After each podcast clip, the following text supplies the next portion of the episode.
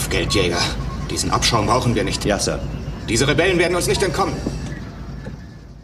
Eine Szene, die jeder Star Wars-Fan kennt.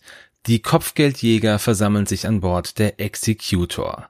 Hier gibt Darth Vader den Befehl, Han Solo und den Millennium Falcon aufzuspüren. Mittendrin sind zwei Kopfgeldjäger, die unterschiedlicher nicht sein könnten, sich aber ein Schiff teilen. Hi, mein Name ist Dennis von den Raccoon Specialists und ich freue mich, dass ihr wieder eingeschaltet habt zu einer neuen Folge von X-Wing Who is Who.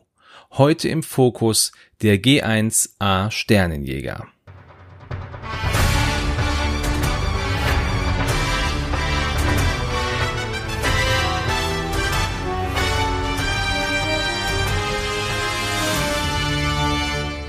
Interessanterweise gibt es kaum nennenswerte Informationen über den G1A Sternenjäger. Er wurde von der Byblos Triebwerkswerften gebaut, die im PC-Spiel X-Wing Alliance von 1999 eine Erwähnung fand. Das Tochterunternehmen Byblos Repulsor Drive baute die bekannten Wolkenwagen, die wir beispielsweise von Bespin her kennen. Der Jäger erhielt dank seiner speziellen Repulsorlift-Technologie eine ungeahnte Wendigkeit, die man dem 15 Meter langen Schiff gar nicht zutraute. Auch wenn es keine Details dazu gibt, war dieser Jäger von Haus aus immer sehr schwer bewaffnet. Und besonders beliebt war der Jäger, wie zu vermuten, bei den Kopfgeldjägern, Piraten und Söldnern der Galaxis. Neben der Zwei-Mann-Crew konnte der Jäger auch noch mehrere Passagiere transportieren. Leider gibt es keine weiteren technischen Details über den Jäger an sich, aber über das bekannteste Modell der Baureihe, und zwar die Mist Hunter oder wie sie in Deutschen heißt, Nebeljäger, die von Zuckus und Forlom geflogen wurde. Da die Misthunter aber eine modifizierte Version des G1A war, müssen wir die Informationen, die jetzt folgen, natürlich separat betrachten. Die Misthunter war also mit zwei Zwillings-Laserkanonen und einem Traktorstrahlprojektor ausgestattet.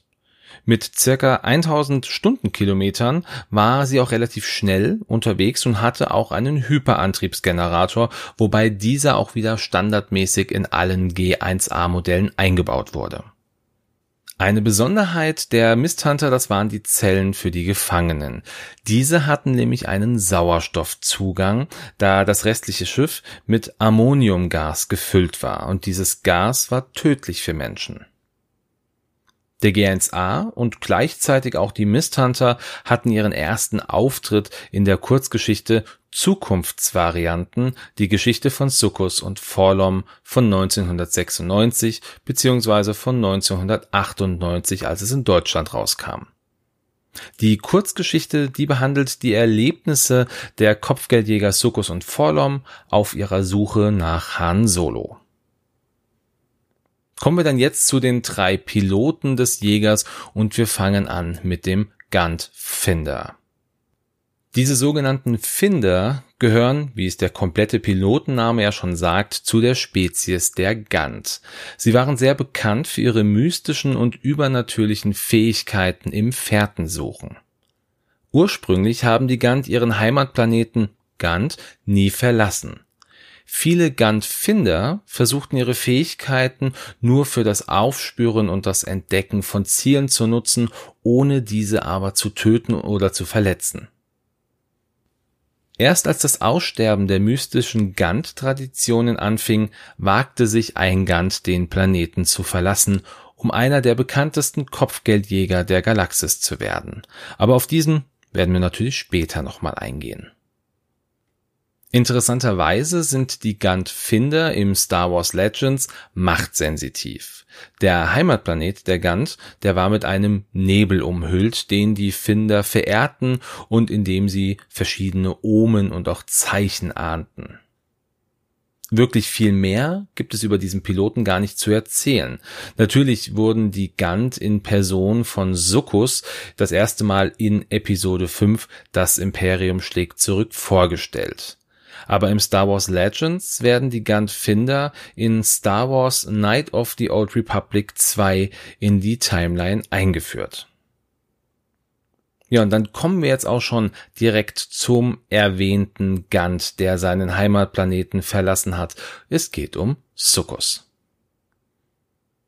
Da Sukkos Geschichte im kanonischen Teil von Star Wars nur sehr klein ist, möchte ich mit dieser anfangen, bevor wir dann einmal schauen, was Sukkos auch noch im Star Wars Legends so getrieben hat.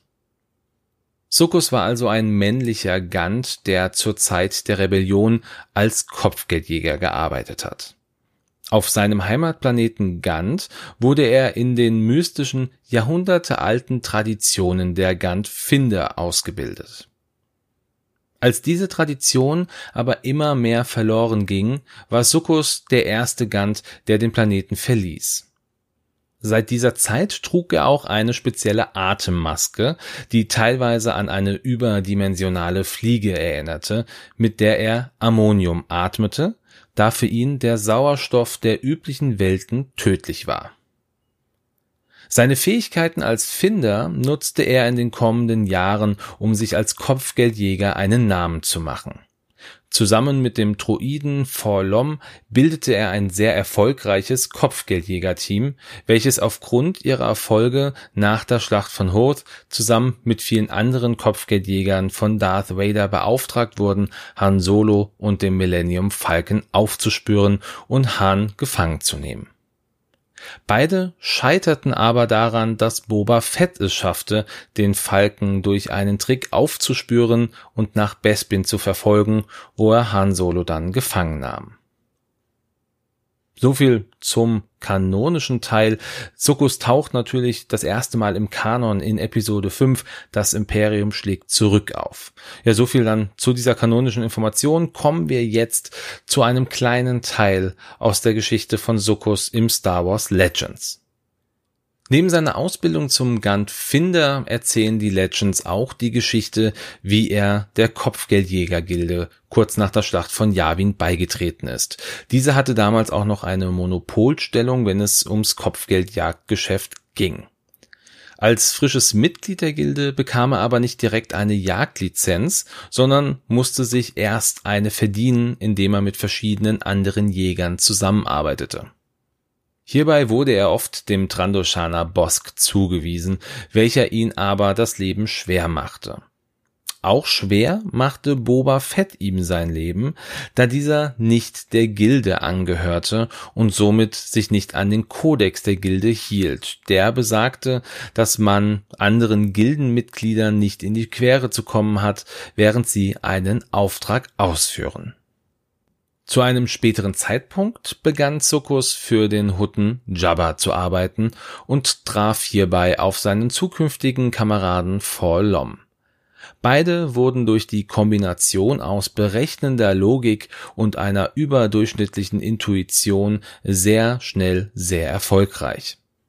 Sukkus kaufte sich von seinen Credits dann die Mist Hunter, die er, da Forlom ja keine Atemluft benötigte, mit Ammonium flutete, so dass das Schiff genau die gleiche Atmosphäre wie seine Heimat hatte. Da ihm aber bewusst war, dass seine Gefangenen das nicht überleben würden, baute er die Zellen des Schiffs so um, dass diese mit Sauerstoff versehen waren. Nachdem das Imperium von der Gründung der Rebellenallianz erfahren hatte, wurden Succus und Forlom damit beauftragt, die ehemalige Senatorin von Chandrila und jetzige Anführerin der Rebellion Mon Mothma zu töten. Dies hätte auch beinahe geklappt, wenn nicht ein ehemaliger Jedi namens Coleman Xiai, der inkognito lebte, Mon Mothma gerettet hatte. Auf diesen Jedi wurde dann auch ein Kopfgeld ausgesetzt, welches aber nicht von den beiden eingestrichen werden konnte. Dann beginnen die Geschehnisse von Episode 5 und da Darth Vader keine Angaben machte, wie Han Solo gefunden werden sollte, wollten Succus und Forlom sich bei den Rebellen einschleichen, was grundsätzlich kein Problem darstellte, da beide auch schon im Vorfeld für die Rebellen gearbeitet hatten. Sie versuchten also ein paar Rebellen, die sie im Orbit von Hoth retteten, dazu zu bringen, ihnen zu helfen. Mit viel Überzeugungskraft und einer enormen Portion Glück gelang es aber einer jungen Rebellen namens Torin Farr, Sukkus und Forlom davon zu überzeugen, erneut für die Rebellen zu arbeiten, und ein paar Tage später erfuhren dann auch beide, dass Boba Fett Han Solo gefunden und gefangen genommen hatte. Sukkus, der von dem Zusammenhalt der Rebellen fasziniert war, überzeugte Forlom, dass sie nicht versuchen sollten, Boba aufzuspüren und ihm entsprechend Solo abzunehmen, sondern lieber bei den Rebellen zu bleiben. Beide beendeten an dieser Stelle dann ihre Karriere als Kopfgeldjäger, was durch ihren Verrat und dem Versagen gegenüber dem Imperium wohl die beste Idee gewesen war, da ja bei Vader beide in Ungnade gefallen waren. Jedoch beauftragten die Rebellen beide damit, Han Solo zu befreien, was scheiterte und beide wurden von Boba Fett gefangen genommen. Forlom wurde hierbei zerstört und sein Speicher konnte nicht mehr rekonstruiert werden. In späteren Comics arbeitet Zuckus dann auch wieder mit Boba und Bosk zusammen, später dann auch wieder mit dem reparierten Forlom, dessen Speicher aber, wie gesagt, nicht mehr rekonstruiert wurde und somit auch ein anderer Druide war. So viel zu den Geschichten. Ein kleiner Fun Fact an dieser Stelle. Der Spielehersteller Kenner der die Star Wars Figuren in den 80er Jahren released hatte, brachte natürlich auch Sukkus und Forlom raus, aber vertauschte hierbei die Namen, so dass Sukkus Forlom hieß und Forlom Sukkus. Das Interessante ist, dass diese Figuren mit diesem Fehldruck heute noch mehrere tausend Dollar einbringen. Abschließend blicken wir dann auch noch auf die Pilotenfähigkeit von Sukkus, die wie folgt heißt. Solange du einen Primärangriff durchführst, darfst du einen zusätzlichen Angriffswürfel werfen. Falls du das tust, wirft der Verteidiger einen zusätzlichen Verteidigungswürfel. Diese Fähigkeit könnte man mit der mystischen Tradition der Gantfinder verbinden, die Sukkus zu einem besseren Kopfgeldjäger machten. Da er aber als Gant sein Ammonium benötigt, könnte das sein Gegner einen Vorteil bringen. Naja, das ist jetzt weit hergeholt, das ist jetzt vielleicht auch absolut gar nicht sicher. Ähm, was denkt ihr? Habt ihr eine Idee dazu? Das wäre jetzt zumindest mein Ansatz. Und schon sind wir beim letzten Piloten dieser Folge angelangt, den haben wir auch schon mehrfach erwähnt. Es ist der Druide Forlom. Forlom, der als LOM-Protokolldruide von der Industrial Automation gebaut wurde, war ursprünglich als Dolmetscher, Steward und Kammerdiener bei der Fluggesellschaft Galaxy Tours eingesetzt. Schon früh beobachtete Forlom, wie nachlässig viele reiche Passagiere mit ihrem Besitz umgingen. Da er als Kammerdiener auch verpflichtet war, die Wertgegenstände seiner Gäste zu schützen, entwickelte er ein Programm zur Gefahrenanalyse und Gegenmaßnahmen. Im Laufe seiner Arbeit kam Forlom mit einer Dame in Kontakt, die einen enorm wertvollen Saphir bei sich trug. Diese Dame war es aber in seinen Augen nicht wert, diesen Stein überhaupt mit sich zu führen und zum Schutz des Steins tauschte er also diesen gegen eine Fälschung aus und erwischte somit sogar zwei Diebe, die er festnehmen konnte. Und danach begannen die Konflikte in seiner Programmierung. Er wusste, dass er den Stein zurückgeben musste, ihm war aber auch klar, dass die Besitzerin ihn nicht verdient hatte. Er konnte letztlich seine Programmierung überbrücken und behielt den Stein. Das war auch sein erster Schritt zur Kriminalität und er begann nach und nach weitere Gäste, die er als nicht würdig erachtete, zu bestehlen. Er begann auch seine eigenen Subroutinen neu zu konfigurieren, um sich weiter zu verändern, so dass er selbstständig völlig neue Werte einbinden konnte. Nachdem ihm das Stehlen aber auf Dauer zu langweilig wurde, begann er sich mit anderen Verbrechen aller Art und der Unterwelt zu beschäftigen.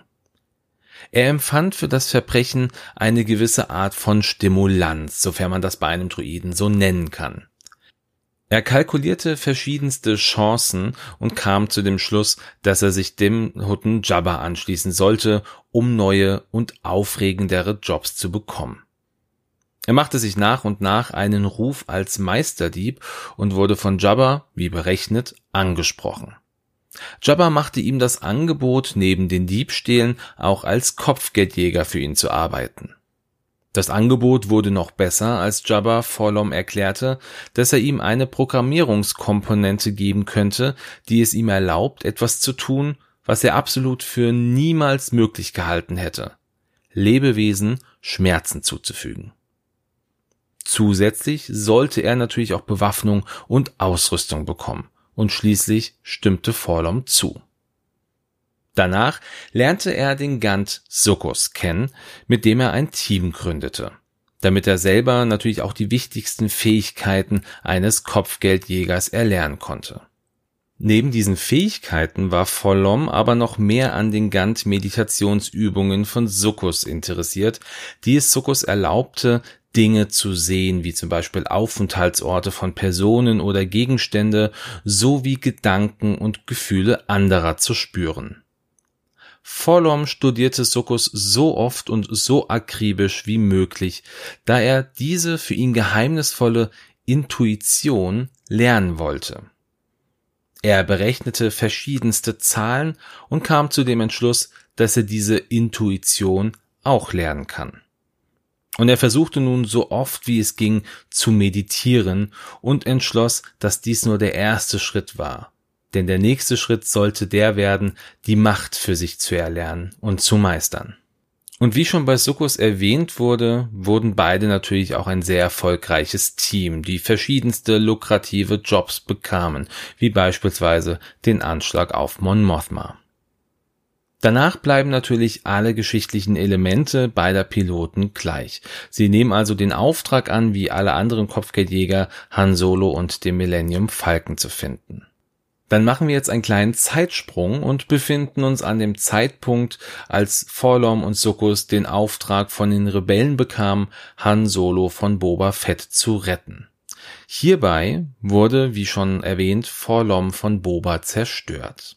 Und da Boba so effizient war, dass er auch den Hauptspeicher des Druiden zerstörte, war es nicht möglich, dass Forlom wieder der Alte wurde. Zwar konnte sein Chassis repariert werden, doch der komplette Gedächtnisspeicher war nicht mehr nutzbar. Er verlor also seine komplette Identität sowie die Motivation, die Intuition und die Macht zu beherrschen. In weiteren Comics arbeitet Forlom weiterhin als Kopfgeldjäger und jagt unter anderem auch Lando Calrissian zusammen mit Bosk. Auch gab es eine weitere Zusammenarbeit mit seinem alten Freund Sukkus.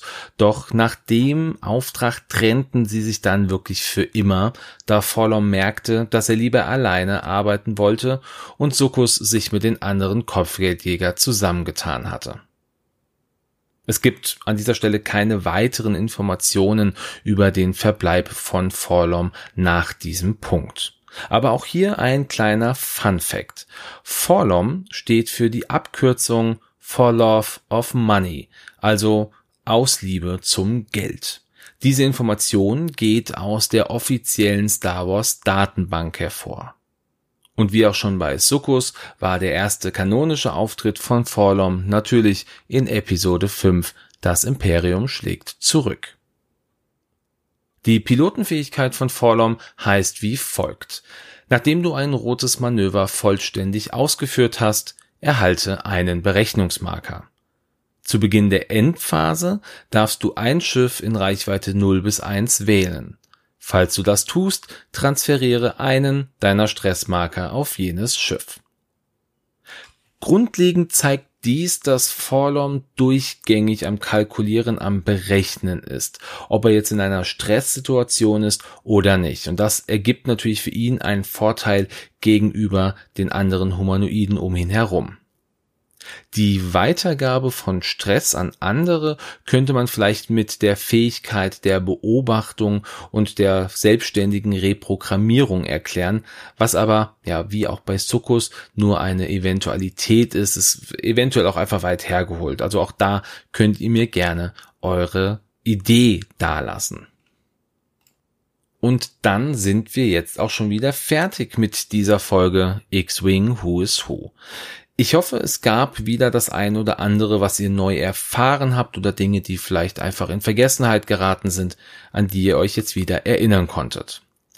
Wo seht ihr denn den G1A Sternjäger? Ich persönlich habe den das letzte Mal bei dem Turnier unserer Freunde, den Appleboy Aces, gespielt, sowohl mit Sokos als auch mit Forlom. Das hat mir richtig Spaß gemacht, auch wenn jetzt beide Piloten keine direkte Synergie miteinander haben. Wenn ihr Lust habt, mir eure Meinung zu dieser Folge zu sagen, dann steht natürlich wie immer Facebook und der Discord von Games on Tables zur Verfügung. Und wenn ihr interessiert seid an Bildern von unseren X-Wing-Abenden oder vielleicht auch an, in ein paar Einblicke in die kommenden Fanart-Karten, dann könnt ihr auch ab sofort bei Instagram nach uns suchen und uns folgen. Der Name und auch ein Link, den findet ihr in den Show Notes dieser Folge. Dann hoffe ich, dass ihr viel Spaß hattet und wünsche euch wie immer einen schönen Sonntag, einen guten Start in die Woche oder auch einfach nur einen schönen Tag, wann auch immer ihr diese Folge hört. Bleibt gesund, macht's gut und ciao.